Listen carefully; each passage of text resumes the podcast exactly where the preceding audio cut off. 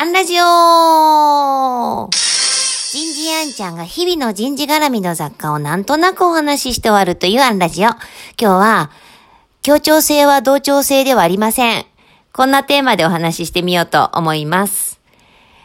えー、なんかついさっきね、友達とやりとりしてて、あ、ニュース聞いてるよってありがとうっていうやりとりとともに、えー、取りだめしてるんでしょとか、構成あるんだと思ってるみたいなメッセージが添えてあって、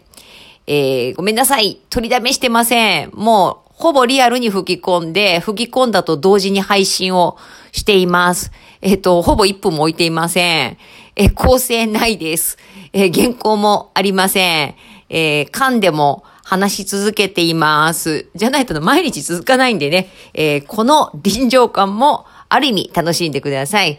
で、今日協調性って話なんですが、えー、わけあってこう今日ね、あの、米国における協調性っていうのは人の弱さを表すんだっていう話を聞いたんです。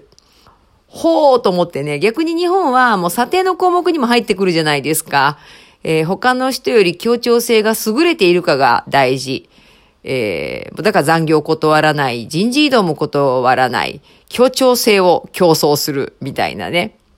まあ、特に歴史が長い企業さんとか自治体さんって標準装備。ただの注意しなきゃならないのは、こう日本の協調性って同調性みたいに解釈されてるケースが少なくないんですよね。で、ましてこう他人に協調性を求めるってこうただの同調圧力になってたりする。で、こう協調性がないと空気が読めないとかって言われる。もちろん外資系の企業さんの評価項目にも協調性がある場合があるんですけど、日本のそれとは定義が若干違って、異なる者同士が必要な時には団結して力を合わせる感じ。じゃあ必要な時っていうのは、まあそこにあるのは合理性なのかな。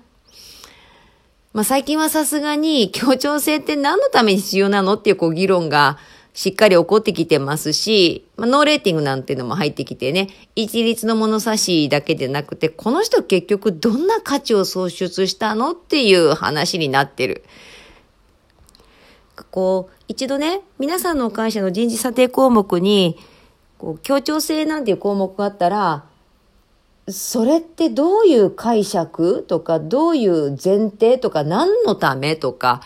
いうところからもう一度見直してみていただけたらいいんじゃないかなって、えー、思います。今日はここまで。次回もお楽しみに